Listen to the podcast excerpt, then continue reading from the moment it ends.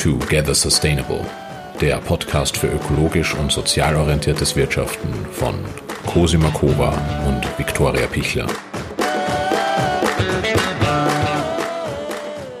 Herzlich willkommen zu der ersten Folge von Together Sustainable, dem Podcast für ökologisch und sozial orientiertes Wirtschaften. Mein Name ist Cosima Kova und ich sitze heute hier im fünften Wiener Gemeindebezirk über den Dächern Wiens zusammen mit Manfred Ergott. Manfred ist Leiter der Abteilungen Verkauf und Marketing bei der Druckerei Janicek.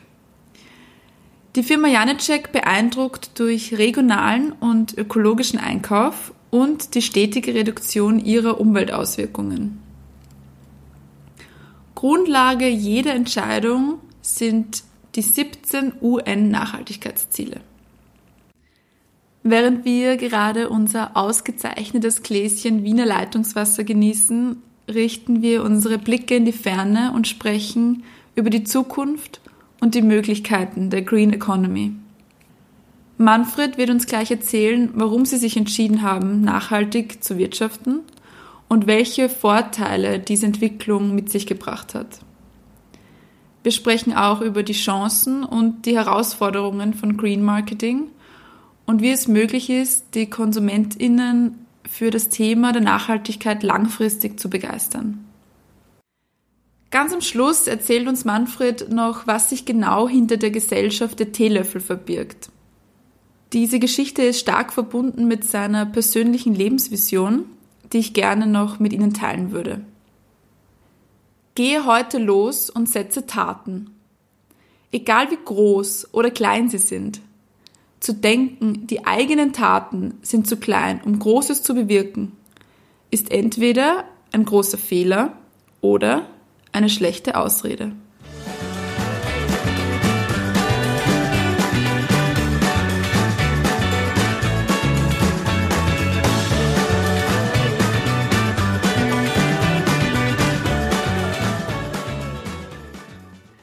Du hast eine sehr starke Lebensvision formuliert. Mhm. Was genau möchtest du damit ausdrücken? Ich möchte damit ausdrücken, dass man, und das ist das Schöne, nicht warten muss, ob sie irgendwelche politischen oder sonstigen Rahmenbedingungen ändern, sondern man kann heute beginnen, man kann jetzt beginnen, kleine Veränderungen zu schaffen, völlig unabhängig von den äußeren Rahmenbedingungen. Und dass es keine Ausreden gibt, nicht jetzt zu beginnen. Mhm, sehr schön. Du bist bei einem Unternehmen, welches sich vor einigen Jahren schon dazu entschieden hat, in eine für damalige Verhältnisse ganz andere Richtung zu gehen. Mhm. Möchtest du ganz kurz erzählen, wie es zu dieser Transformation kam und wie die ausgesehen hat? Sehr gern. Ähm, unser damaliger Geschäftsführer und auch jetzt noch Eigentümer, der Ingenieur Christian Janicek, hat 2003 schon die Idee gehabt, 2002, 2003, ähm, die Erfahrung unserer Drucker, damals schon auf Recyclingpapier einigermaßen gute Ergebnisse zu liefern oder gute Ergebnisse zu liefern, dafür zu nutzen, auch ähm, umweltfreund, noch umweltfreundlicher zu produzieren und wurde konfrontiert mit den Richtlinien des österreichischen Umweltzeigens, die damals neu geschaffen wurden für Druckprodukte und hat erkannt, dass darin großes Potenzial steckt. Weil einerseits gab es ja schon Erfahrung bei der Verarbeitung von Recyclingpapier und zum anderen hat er erkannt, dass da eine große Chance drinnen steckt. Zu diesem Zeitpunkt bin auch ich ins Unternehmen gekommen und ähm, ich war einige Jahre davor schon Kunde bei Janecek und habe meine erste Zeitung dort bestellt und drucken lassen und habe damals schon gesagt, aber ich hätte gerne auf Recyclingpapier. Mhm. Und so gesehen war es für mich auch nur schlüssig, ähm, wie ich diese Umweltzeichenrichtlinie gelesen habe, dass ich gesagt habe, ja, das ist ein extrem spannendes Thema. Das will ich aufgreifen. Und ich möchte gerne den Kunden, potenziellen Neukunden erzählen, was dahinter steckt, um sie davon zu überzeugen. Mhm. Und wie hat jetzt diese Transformation wirklich ausgesehen? Was, was musste man da in der Entwicklung durchmachen, durfte man durchmachen, bis man jetzt da ist, wo er jetzt steht? Die formalen Schritte mal zu erfüllen war ein Thema. Das heißt, äh, es mussten alle Betriebsmittel geprüft werden. Es musste, also wir haben, mussten wenige, aber doch ein paar Betriebsmittel tauschen. Die Druckfarben wurden umgestellt auf mineralölefreie Druckfarben, um ein Beispiel zu nennen. Mhm. Dann ist man natürlich auch gefordert, die Papierauswahl kritischer zu sehen. Mhm. Aber nachdem der Kunde definiert, wie er sein Produkt haben will, geht es ein gutes Stück darum, den Kunden dorthin zu bringen, dass er Recyclingpapier oder umweltfreundlicheres Papier einsetzen will. Also das heißt, am Anfang ist sehr viel, sehr, sehr viel Überzeugungsarbeit notwendig. Und gleichzeitig haben wir relativ rasch erkannt, dass es auch ähm, verschiedene Zertifizierungen braucht, äh, um durch eine externe Überprüfung auch glaubhaft sein zu können. Das heißt, wenn externe Auditoren uns besuchen und überprüfen, ob wir alle Richtlinien einhalten, dann kann sich ja der Konsument darauf verlassen, dass das auch unabhängig geprüft ist, was mhm. wir behaupten. Mhm, mhm. Und welche Chancen siehst du beim ökologischen und sozialen Wirtschaften? Sehr, sehr hohe Chancen, mhm. weil es ähm, gar nicht anders geht über länger, also auf, auf, längere Sicht. Eigentlich hätte es schon noch viel früher gestartet werden müssen, aber jetzt ähm, kommt ein zunehmendes Bewusstsein dafür. Und ähm, Firmen oder Unternehmen, die das noch immer nicht erkannt haben, für die wird es höchste Zeit, das zu erkennen, sonst sind sie ganz schnell auf, einer, auf einem Abstellgleis. Mhm. Wo unternehmerischer Erfolg vielleicht kurzfristig noch möglich ist, mit fragwürdigen Methoden, aber längerfristig gesehen wird es ohne den Fokus auf Umwelt und Soziales nicht gehen. Mhm. Du leitest ja den Bereich Verkauf und Marketing mhm. in einem ökologisch orientierten mittelständischen Unternehmen. Was ist deiner Meinung nach so der größte Unterschied zwischen konventionellem Marketing und Green Marketing? Wenn man jetzt dem konventionellen Marketing unterstellt, dass es ähm, die Menschen dazu verführt, Produkte zu kaufen, die sie vielleicht nicht einmal brauchen oder Produkte in einer Form brauchen, die nicht notwendig ist, dann ist der größte Unterschied der, dass ein, ein Marketing, das ähm, für umweltfreundliche oder nachhaltige Produktionsweisen wirbt, mhm. ähm, den Nutzen in den Mittelpunkt rückt, aber den Nutzen ähm, für den Konsumenten und gleichzeitig aber auch den positiven Effekt auf die Umwelt. Das klingt jetzt alles ein bisschen sehr konstruiert, ähm, ist ein bisschen leichter verständlich, wenn man es an theoretischen Beispielen festmacht.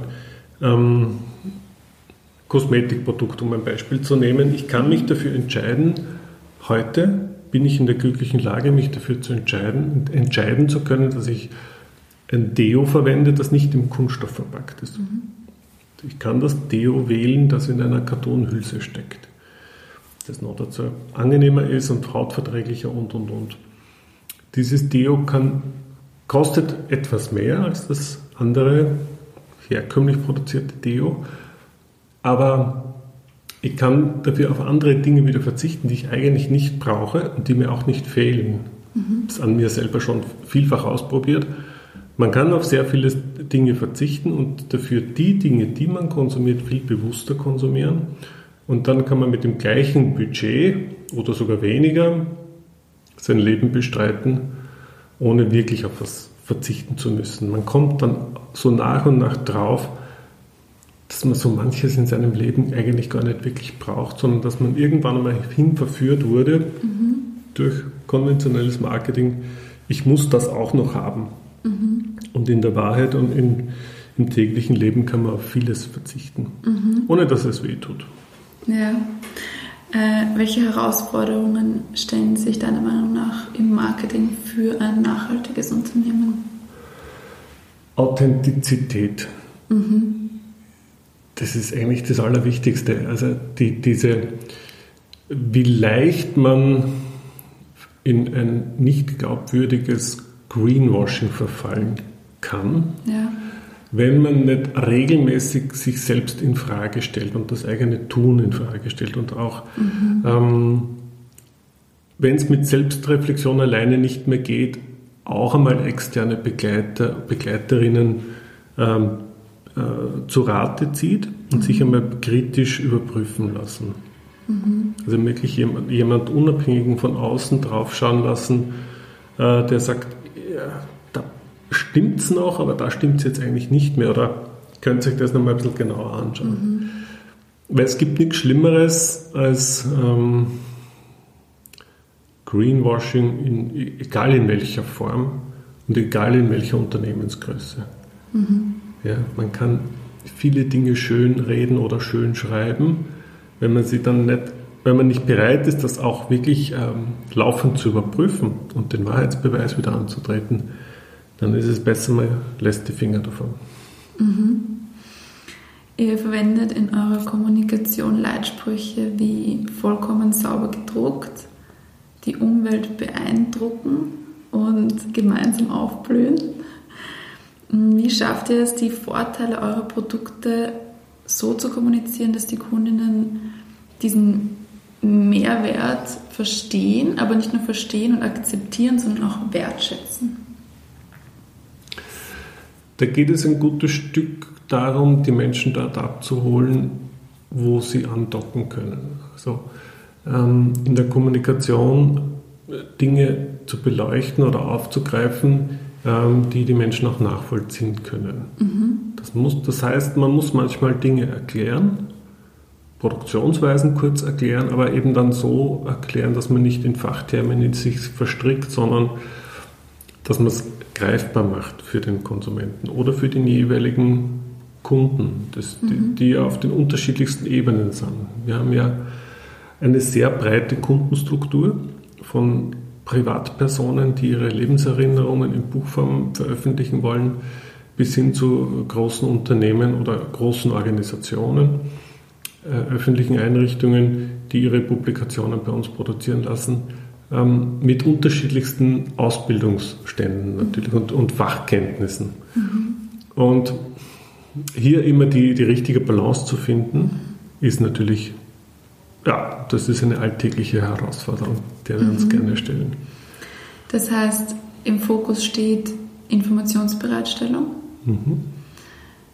Wie schafft ihr es, dass die Konsumentinnen und Kundinnen, die ja im alltäglichen Leben vielen Eindrücken ausgesetzt sind, dass sie auch zuhören?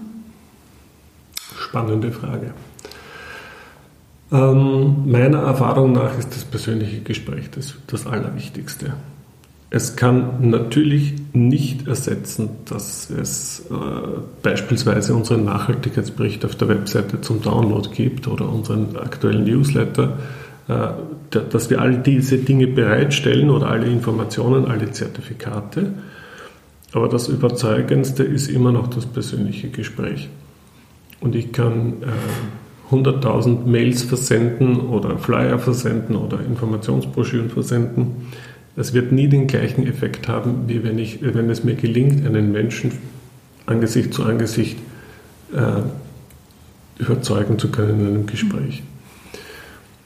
Und um, ja, um, um mal überhaupt diesen ersten Schritt, diese erste Hürde schaffen zu können, ist es natürlich notwendig, die Menschen neugierig zu machen, mhm. Emotionen zu wecken. Und das funktioniert dann am besten, wenn es auf authentische Art und Weise äh, angegangen wird. Also nicht jetzt irgendwas überlegen, was aus der Luft gegriffen ist, was gar nicht zum Unternehmen passt oder gar nicht zum Unternehmensalltag passt, sondern wirklich möglichst nahe am Unternehmensalltag Dinge aufgreifen, die im besten Fall äh, für den Empfänger der Botschaft einen Nutzen bringen. Mhm. Oder ihn zumindest gut unterhalten. So oder so muss man den abholen. Will man den abholen oder die abholen. Mhm. Inwieweit würdest du sagen, stellen BilliganbieterInnen in derselben Branche eine Konkurrenz dar und inwieweit gibt es Überschneidungen in der Zielgruppe? Ähm, ist natürlich, ist die Konkurrenzsituation ist nicht zu leugnen und Überschneidungen sind gegeben. Äh, das geht bis hin zu, ähm, man hat sogar mitunter Verständnis dafür, wenn äh, kleine Organisationen mit knappen Budgets ähm, gewisse Produkte, die nicht so hochwertig sind, standardisiert irgendwo produzieren lassen, mhm. ähm, in der, auf billigste Art und Weise, wenn es einem, einem guten Zweck dient. Auf der anderen Seite versuchen wir, also ist unsere Herangehensweise eher die, dass wir in der Beratung ähm, eher mal hinterfragen, um ein Beispiel zu nennen, ist es wirklich notwendig, 5000 Flyer zu drucken oder kommt ihr nicht mit 500 auch durch? Und ist es nicht äh, vielleicht auch möglich, dass man sagt, okay, man kann einen Restplatz bei uns auf einem Druckbogen nutzen dafür, weil es vom Format her möglich ist. Also es gibt ja schon verschiedene Hebel, wo man ansetzen kann, ähm, was bei Billiganbietern und Anbieterinnen gar nicht möglich wäre. Ja? Und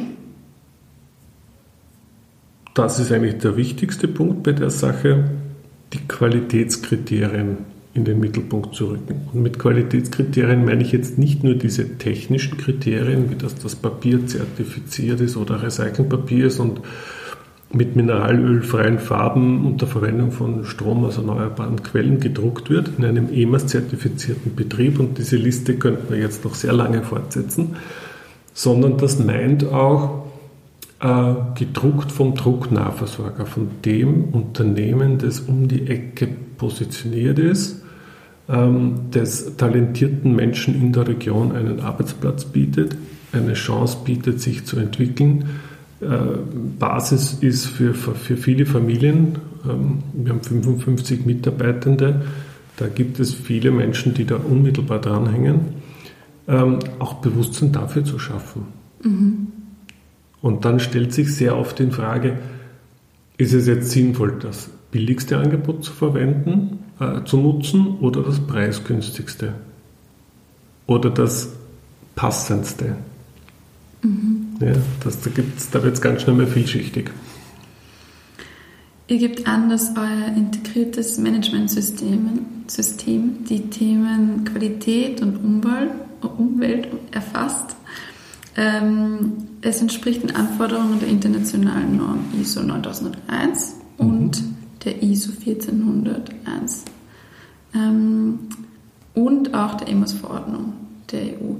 Wie wichtig sind Zertifizierungen prinzipiell für Gründerunternehmen und wie wichtig sind sie in der Außenkommunikation?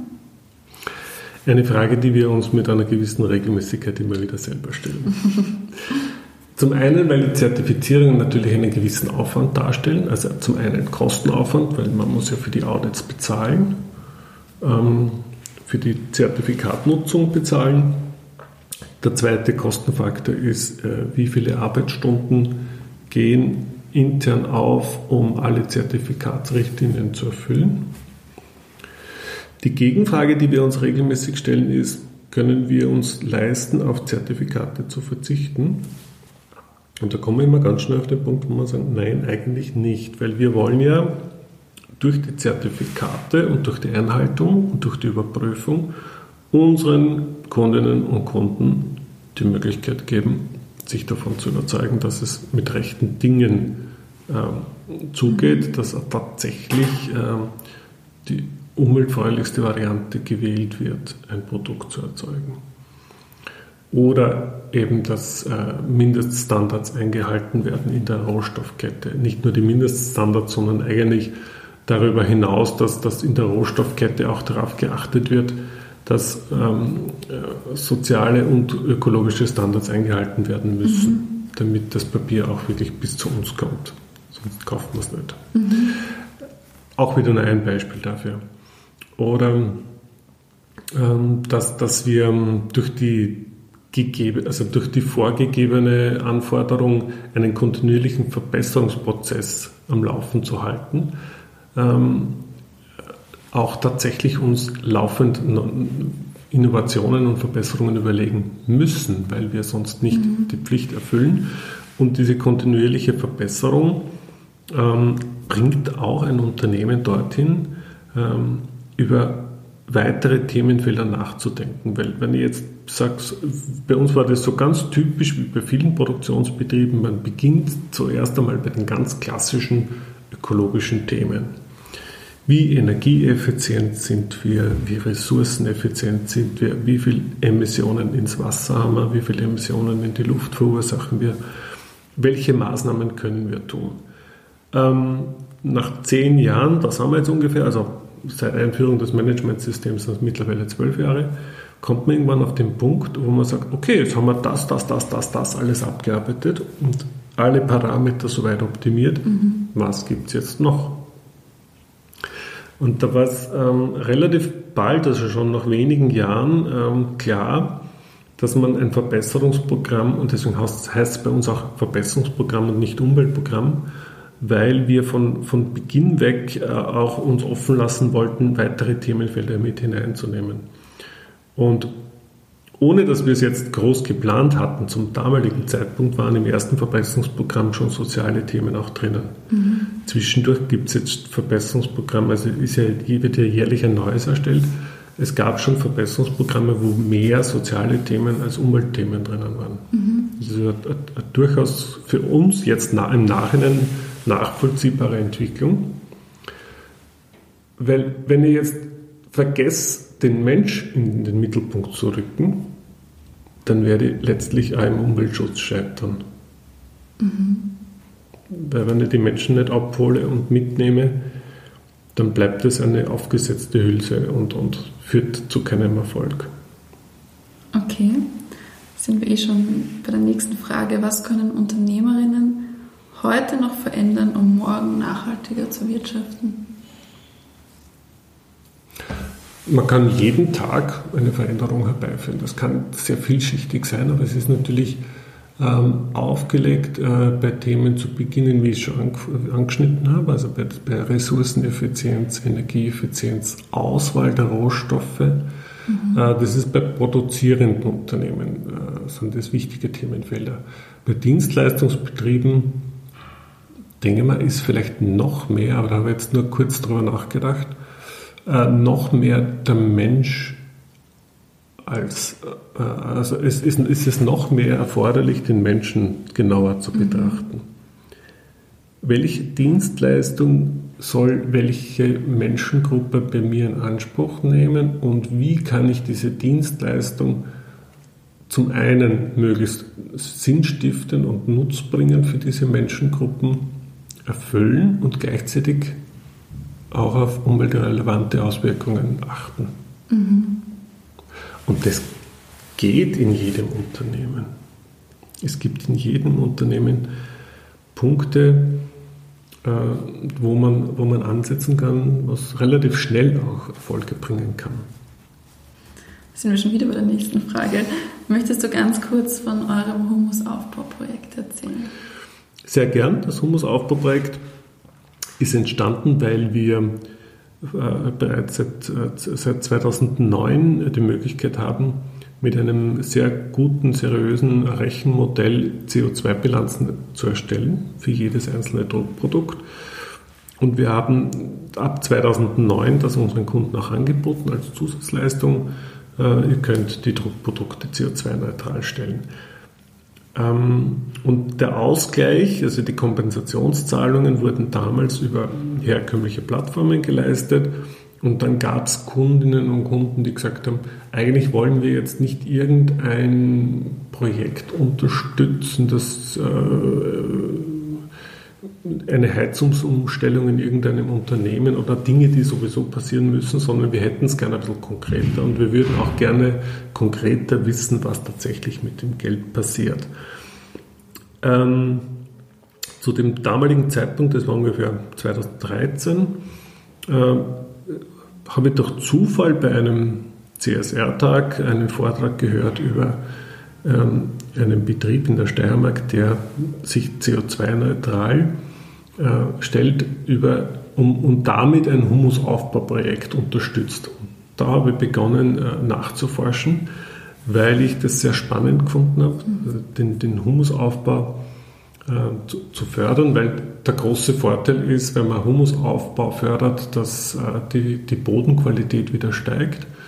Das heißt, es gibt wieder mehr Mikroorganismen im Boden, es gibt wieder mehr Regenwürmer im Boden und der Boden kann Wasser besser wieder aufnehmen, Wasser speichern.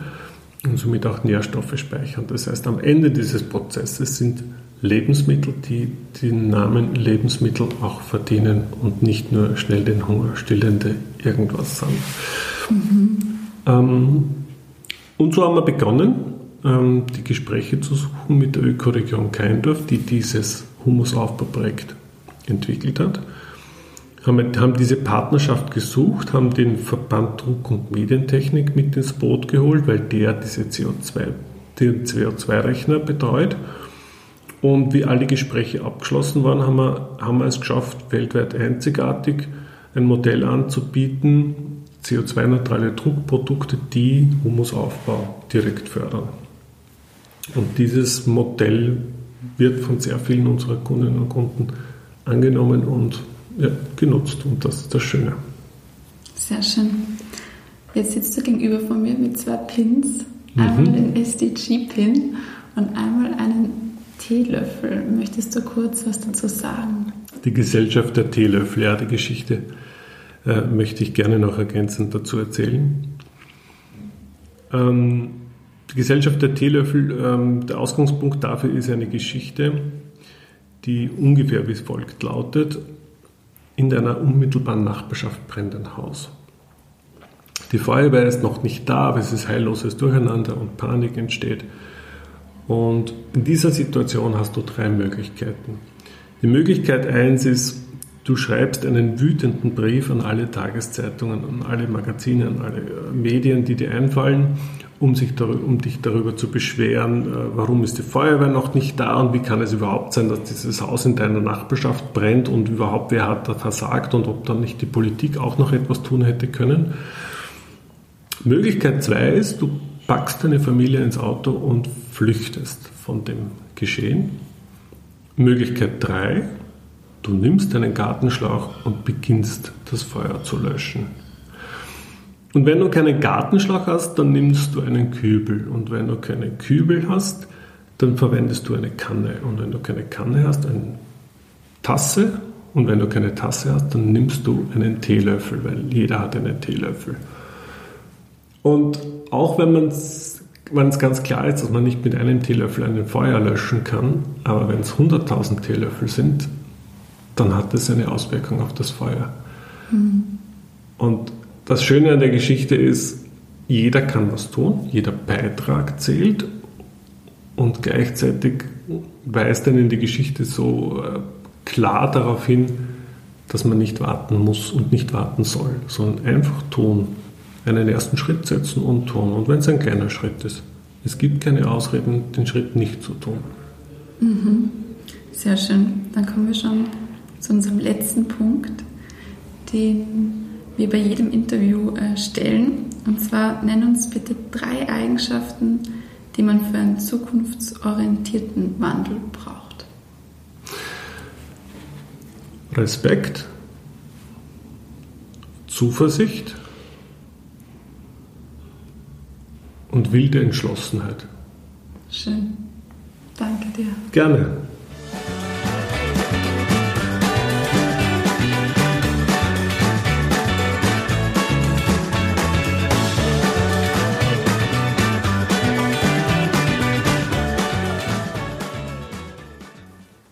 Man muss nicht warten, um zu handeln.